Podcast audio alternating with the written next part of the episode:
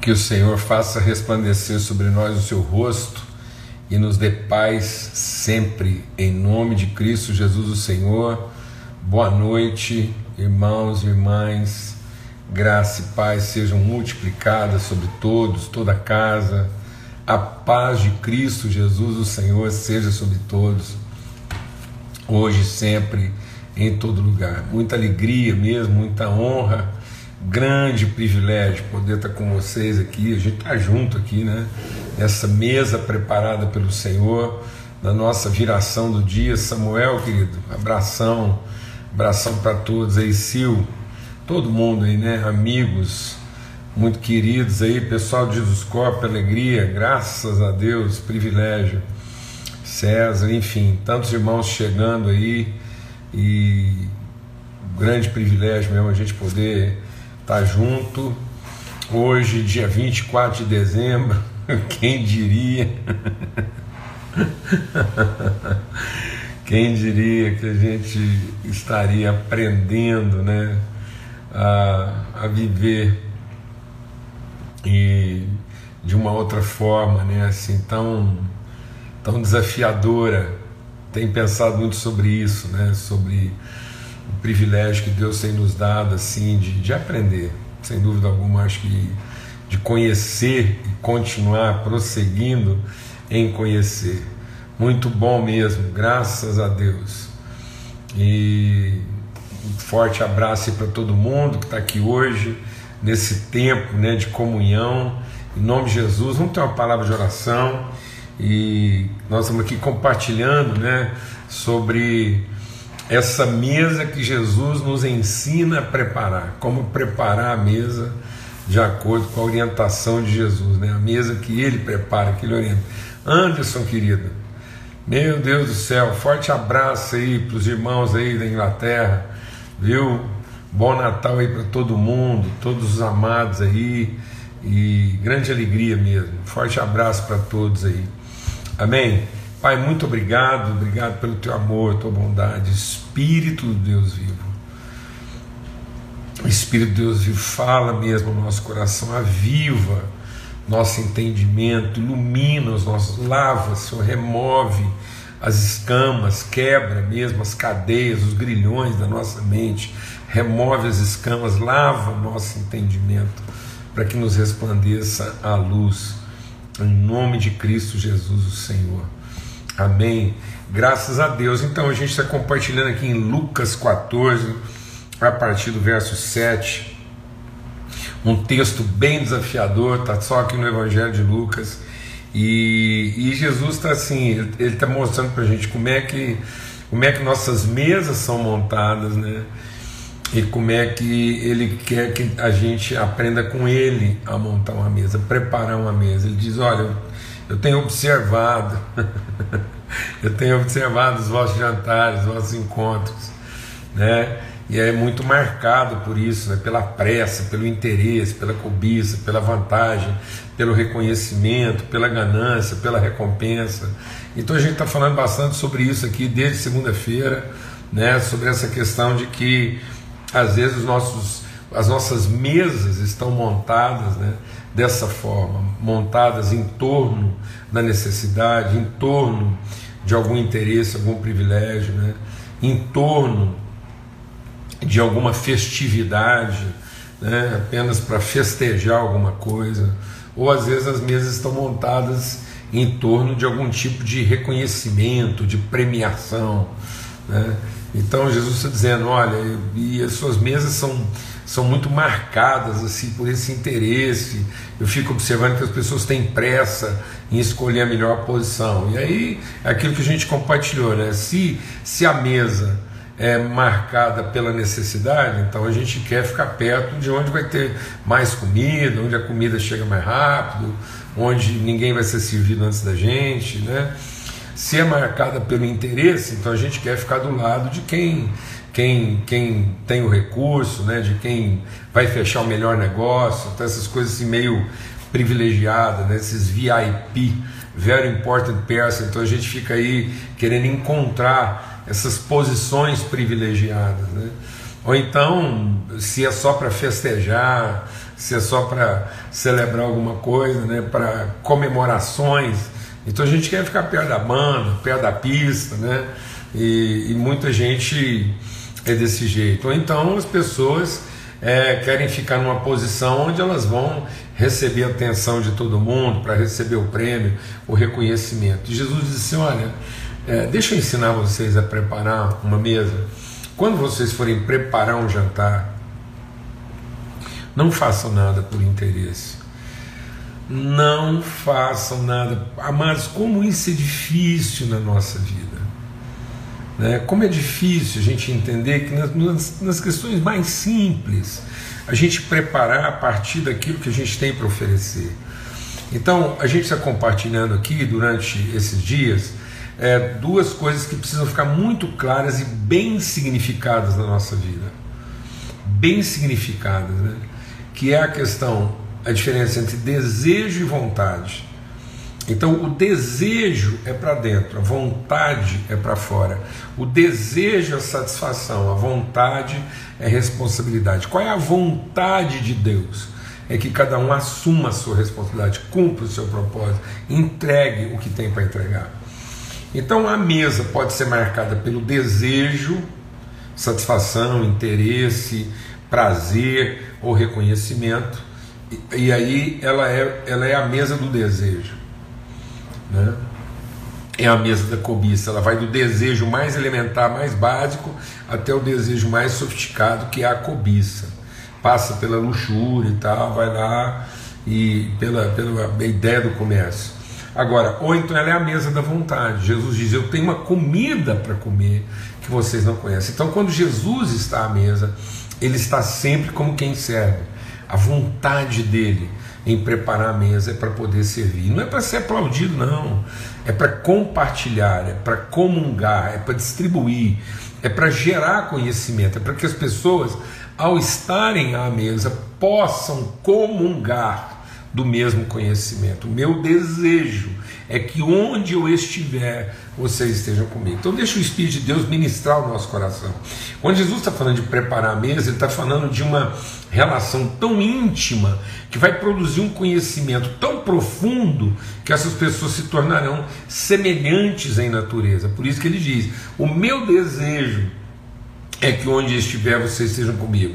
E eu estou indo para a casa do meu pai preparar lugar. Então, onde, onde é esse lugar que ele tem desejado ardentemente? Jesus diz: Eu tenho desejado ardentemente estar com vocês à mesa.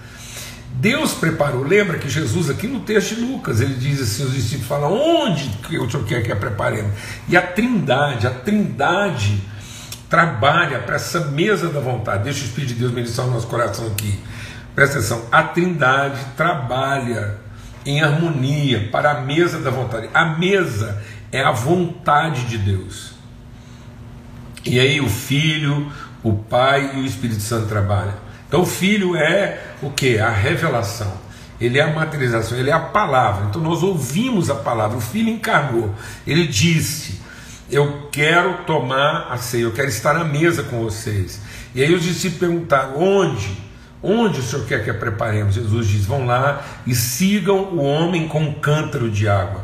Então o Espírito Santo é que nos orienta, ele nos conduz, ele é que vai mostrar o lugar, a condição. E aí, quando a gente chega lá, está tudo preparado, tudo que é necessário para a mesa está preparado. Então é isso que Jesus está querendo. A mesa da vontade, não a mesa do desejo. E nessa mesa da vontade, essa é a vontade de Deus. O que é a vontade de Deus? Que os seus filhos estejam assentados ao redor da mesa. E aí, quando Jesus diz, Eu tenho desejado ardentemente estar nessa mesa com vocês, ele diz, agora, esse é meu corpo que é entregue por amor a vocês. Essa entrega, essa, essa, essa vontade de compartilhar então, quando a gente prepara essa mesa, essa mesa ela não satisfaz a necessidade, ela não contempla o interesse, ela simplesmente não, não festeja uma conquista, ela não reconhece o mérito de alguém. Não, ela comunga, ela, ela, ela, ela faz com que a gente possa participar. Isso é conhecimento, é uma tal intimidade né, que, que isso produz conhecimento. Então agora nós vamos conhecer quando nós somos conhecidos, nós, nós transmitimos, nós nós é, é, transmitimos virtude um para o outro. É isso que ele quer. Por isso essa mesa é improvável. Por que, que ela é improvável? Porque ela é, ela é movida né, de, um, de um ímpeto de vontade. Ela não tem a obviedade do desejo, ela tem a, a controvérsia da vontade. Glória a Deus. Ela não, a mesa ela não é óbvia no desejo, ela é surpreendente na vontade. Nós somos surpreendidos. A mesa tem que surpreender. As pessoas, ao sentar na mesa que Deus prepara através de nós, quando Deus usa a sua vida, todo mundo tem que olhar e falar assim: mas será que o Paulo Júnior está bom da cabeça? As pessoas têm que olhar para você e falar assim: meu Deus, agora, agora que essa, coisa não vai funcionar. Aleluia! surpreenda, surpreenda. Deixa Deus usar você para trazer para essa mesa realidades e situações que, que normalmente não aconteceria, não fosse a vontade, a vontade que trabalha contra, que trabalha no sentido inverso do desejo. Glória a Deus, amado. Eu estou muito alegre com esse negócio. De pensar isso o tempo todo, de entender essa coisa que, que é que é que é o rio de Deus fluindo através da nossa vida. Bom, e aí ele vai, né? E aí Jesus diz: então, é, não convida lá seus vizinhos ricos, não. E para não acontecer o quê? Porque eles te retribuam de alguma forma. E aí a gente começou a compartilhar, e, e o primeiro improvável que nós é, discernimos aqui foram os magos, né? É muito improvável, os caras lá do Oriente. Olha, olha, você não estava aqui, às vezes você não estava aqui segunda-feira, mas deixa eu falar um negócio é, é, é, terça-feira, aliás. Então, é tão forte isso, é como se fosse anunciado: ó, Jesus está nascendo em Jerusalém. Viesse lá os iranianos, uma caravana do Irã que, que percebeu isso antes, chegou antes de todo mundo. Conheceu isso muito antes. Mas nós precisamos, nós temos que, que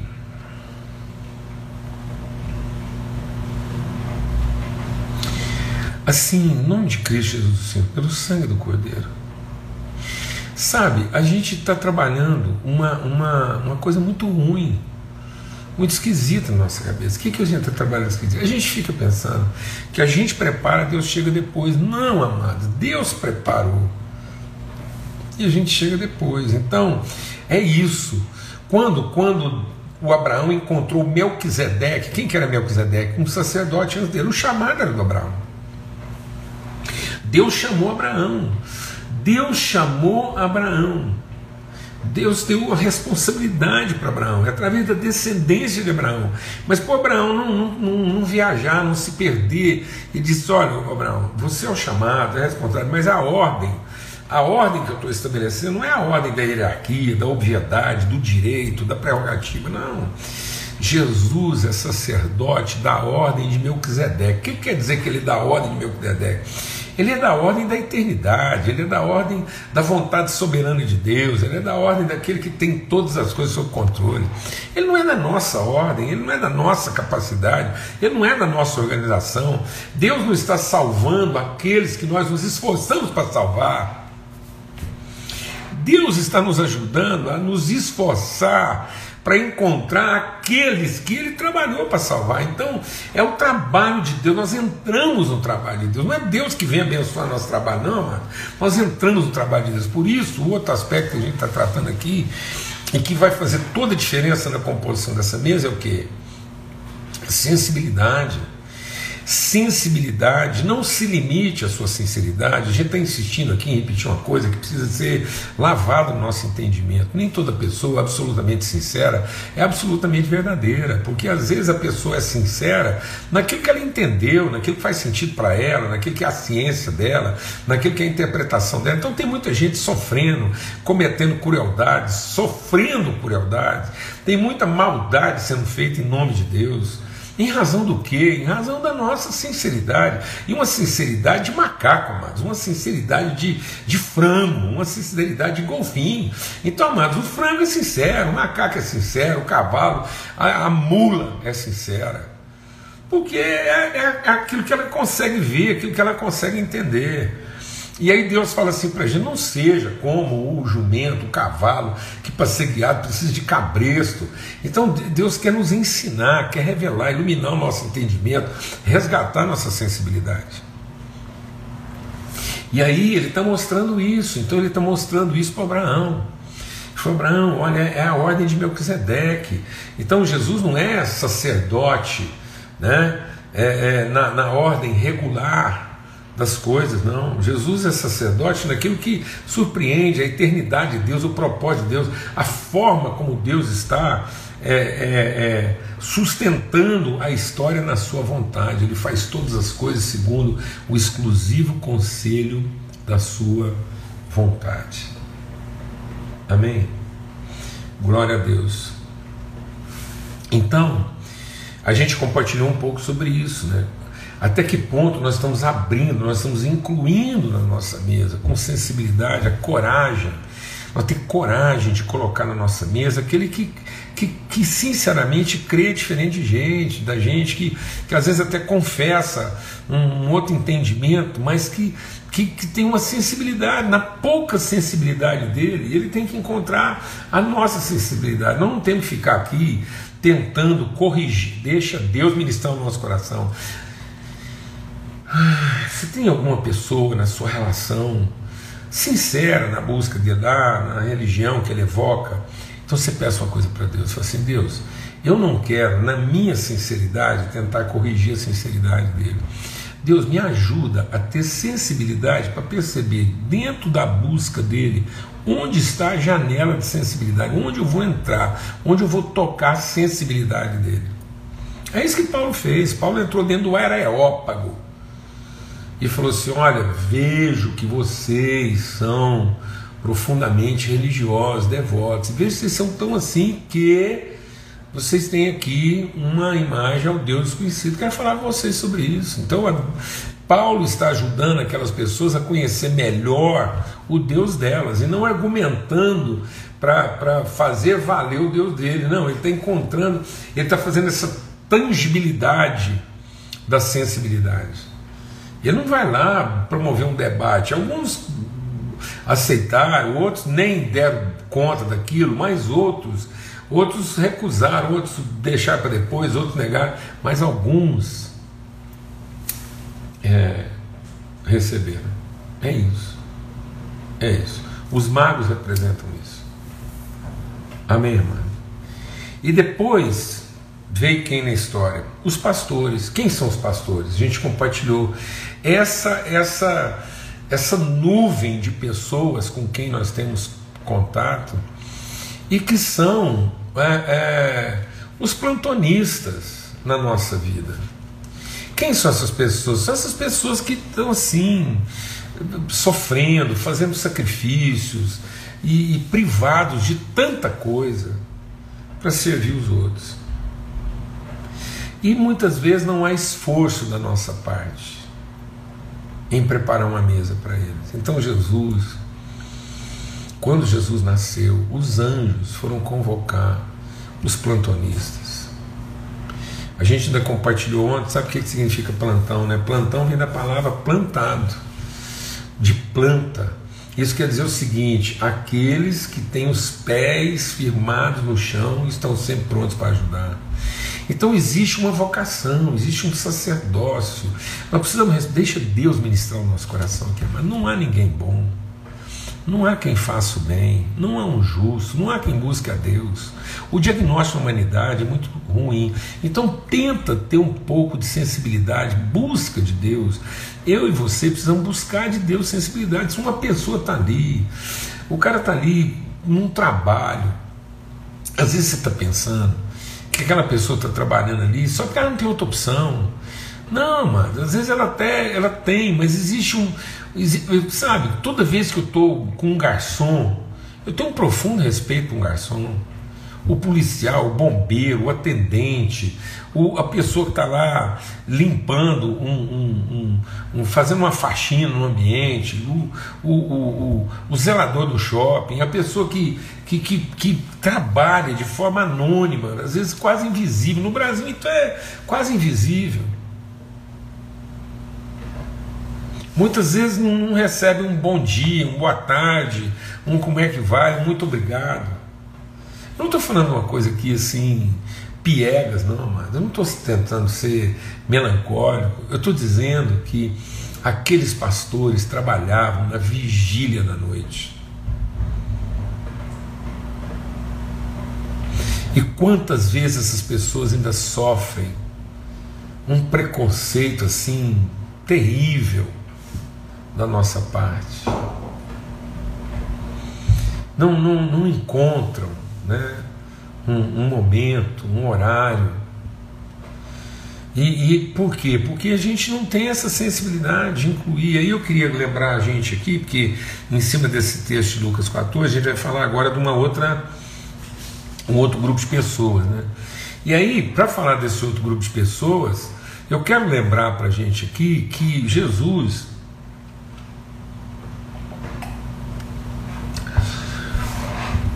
Jesus é o filho de Davi. Jesus é filho de Davi.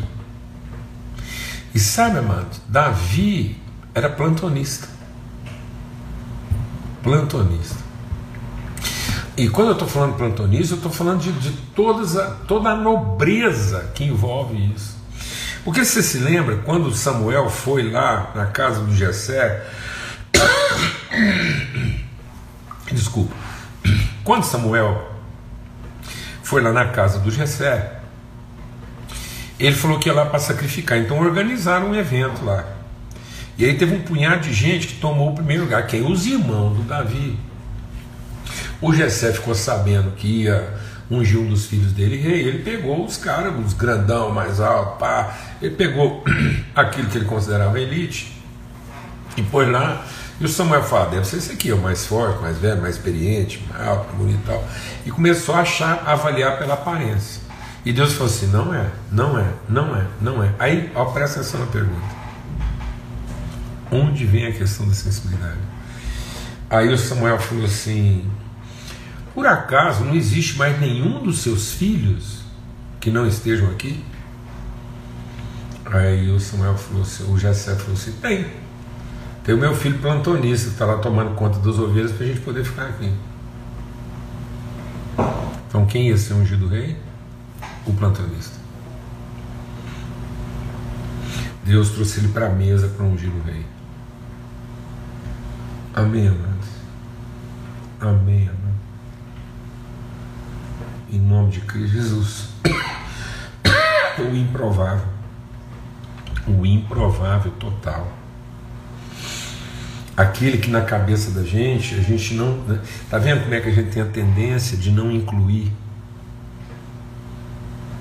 De achar que não faz parte, que é só um serviçal. É assim. A gente senta numa mesa de restaurante para celebrar uma coisa e fica parecendo que o garçom é um prestador de serviço. E não que ele é um sacerdote que está tornando aquilo ali possível. Amém? O bombeiro. Ontem ainda tem um exemplo. Né?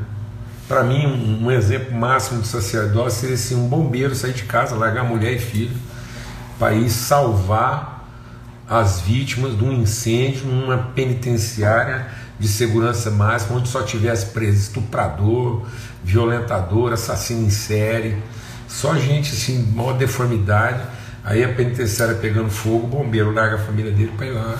E às vezes ainda vai lá e perde a vida salvando aquilo que a gente considera a escória na sociedade. Um plantonista. Por isso foi isso que Jesus fez. Jesus veio dar a vida, ser pregado numa cruz por gente que não. Então Jesus veio dar plantão, amados. Ele veio aqui tornar possível, entendeu? Ele é ele esse sacerdote estrangeiro que não, não fazia parte ali do, do currículo, não fazia parte da hierarquia do previsível. E aí, o Davi, por que, que eu estou citando a história do Davi? Porque aí a gente vai ver então que Jesus tem essa tradição, né? Porque o Davi, presta atenção, o Davi, quando ele assumiu o reinado, logo depois que está lá como rei, venceu, e agora ele está unindo as nações lá e tal. Aí ele senta à mesa e um dia ele diz assim: será que ainda resta alguém da família de Saul que eu não usei de bondade para com ele. E aí fala assim: olha, tem o Mefibosete, ele é aleijado de ambos os pés. E Jesus e Davi disse: então manda buscar. E aí ele falou assim: quando ele encontrou Mefibosete, ele diz assim: não tenha medo. Olha a palavra de Davi para Mefibosete em 2 Samuel capítulo 9. 2 Samuel capítulo 9. Não tenha medo, porque serei bondoso com você por causa de Jonas, seu pai. Vou restituir todas as terras de Saul, seu pai, e você se sentará sempre à minha mesa. E aí o Mefibosete falou assim: Quem é esse teu servo para que meu senhor tenha olhado para um cão morto como eu? Então, amados, eu queria falar hoje sobre pessoas que, se nós não formos buscar, elas não têm como chegar. Então, são pessoas que, na sua história de vida, nos erros cometidos, às vezes, às vezes você olha para uma pessoa, deixa Deus ministrar o nosso coração. Às vezes você olha para uma pessoa e ela tem uma história difícil e de, de erros que foram cometidos e que trouxe sobre a vida dela uma sequela. O Mefibosete não tinha nada a ver com a história, assim, no não, mano, porque ele, ele aquela confusão toda criada pelo Saul, o Jonatas estava morto. Aí quando Davi começou a conquistar todas as coisas, eles achavam que o Davi ia acabar com a vida do Mefibosete só porque ele era descendente de Saul. Aí uma, uma ajudante pegou Mefibosete para fugir. Na fuga, o menino caiu, bateu de cabeça e ficou paralítico, tetraplégico, não conseguia movimentar. Então, ele não está impedido por alguma coisa que ele mesmo tenha feito, ele está impedido em função de uma série de acontecimentos, de circunstâncias que se ele não for ajudado, não adianta convidar, não, não adianta mandar, falar assim, ô oh, Mefibosete, ah, ah, eu fiz tudo para você, não. Não. Há algumas pessoas que para estarem na mesa que Deus quer que a gente prepare e organize, nós vamos ter que ir lá buscar e trazer, carregado. Porque ela está impedida, ela está impossibilitada, ele é tão improvável ele é tão improvável, ele é tão fora do circuito, ele está tão preso. E aí eu estou falando de todos os aspectos, pode ser o aspecto físico, pode ser o aspecto social, pode ser o aspecto intelectual, pode ser tudo. O Mefibosete se autodefiniu como um cão morto, alguém para quem a vida já tinha terminado. Amém, amados? nós podemos ser esperança para pessoas que talvez estejam pensando nesse momento agora, que para elas a vida acabou. E elas recebem um convite nosso. Mais do que um convite, elas recebem da nossa parte uma providência. A gente toma uma providência de buscar, de criar condições, de mandar trazer, de fazer chegar. Às vezes a gente fica tentando encontrar na vida das pessoas a culpa. Por que, que ela está daquele jeito? Porque naquela família é assim, porque o pai dela foi assado, porque a mãe não sei o quê, ou porque ele, por isso, aquilo. Amado, vou te falar uma coisa: às vezes o que aconteceu foi que no meio dessa tragédia toda a pessoa bateu com a cabeça. Bateu com a cabeça caiu de cabeça e isso desorganizou tudo. Nós vamos ter que fazer tudo. Não vamos poder contar com nada, não, mas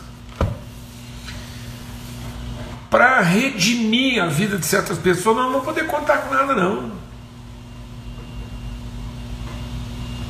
Para que ele possa sentar na mesa, vamos ter que ter uma, uma fé, uma certeza de que aquele lugar é daquela pessoa.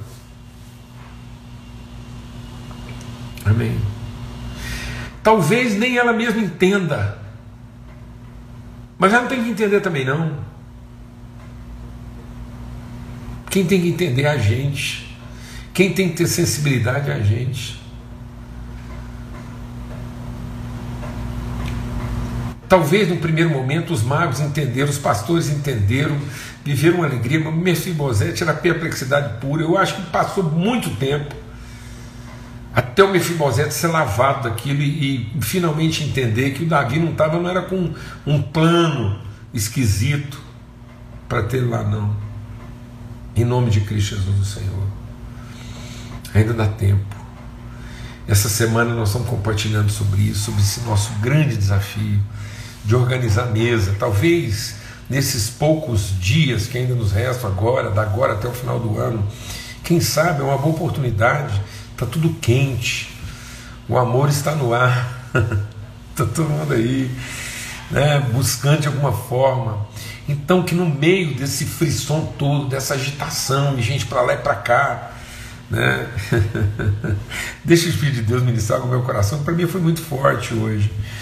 Aqui na nossa casa, a gente, a gente tem o maior prazer de receber, então a gente está sempre assim, querendo oferecer o melhor e fazer de tudo. A Nana, meu Deus. E aí hoje eu estava pensando nessa passagem do Mefibosete, Deus falou muito forte no meu coração. Talvez a pergunta, há um momento que a pergunta principal a ser feita não é o que está faltando na mesa, é quem ainda está faltando na mesa. Talvez você fez sua lista, se organizou seu encontro, e aí você fala, graças a Deus, agora está tudo organizado, os presentes, comprei os presentes, fiz isso, tal, arrumei. E aí faça agora essa pergunta, faça a pergunta que Davi fez. Faça a pergunta que Samuel fez. Faça a pergunta que Deus quer que a gente faça. Faça a pergunta que o dono da casa fez para os seus serviçais, os seus serviçais foram lá e trouxeram todo mundo. E aí o homem, o dono da casa falou assim: escuta, mas não tem mais ninguém que a gente possa trazer, porque ainda há lugar. Então pergunte agora: ainda há alguém? Não pergunte, está faltando alguma coisa. Não, pergunte, ainda há alguém que eu possa trazer, ainda há alguém que eu não percebi, ainda há alguém que eu não estou lembrado, ainda há alguém, ainda há alguém. Deus nos ajuda a lembrar agora. Senhor, nos ajude, toca o nosso coração, nos dê essa sensibilidade para que a gente possa se lembrar de alguém que a gente poderia nesse momento estar ajudando, incluindo, trazendo para perto, e a gente ainda não fez. Em nome de Cristo Jesus, o Senhor. Porque há alguns, amados, que se não forem trazidos, não conseguirão chegar. Não adianta. Não adianta você perguntar para ele por que, que ele não veio. Não adianta você perguntar por que, que ele não vem. Você vai ter que buscar. Amém. Em nome de Cristo Jesus. Bom Natal. Boa celebração. ah, muito amor de Deus, muita graça, muita esperança compartilhada entre todos nós. Feliz Natal. Feliz Natal Feliz Natividade, feliz dia de esperança. Amém. Aleluia. Que o Senhor faça resplandecer sobre todos o seu rosto e nos dê paz. Um forte abraço, um beijão mesmo. E alegria compartilhada por todos nós. Amanhã, se Deus quiser, já está junto aqui, agarrado, tá bom? Às 18 horas. Abração para todos.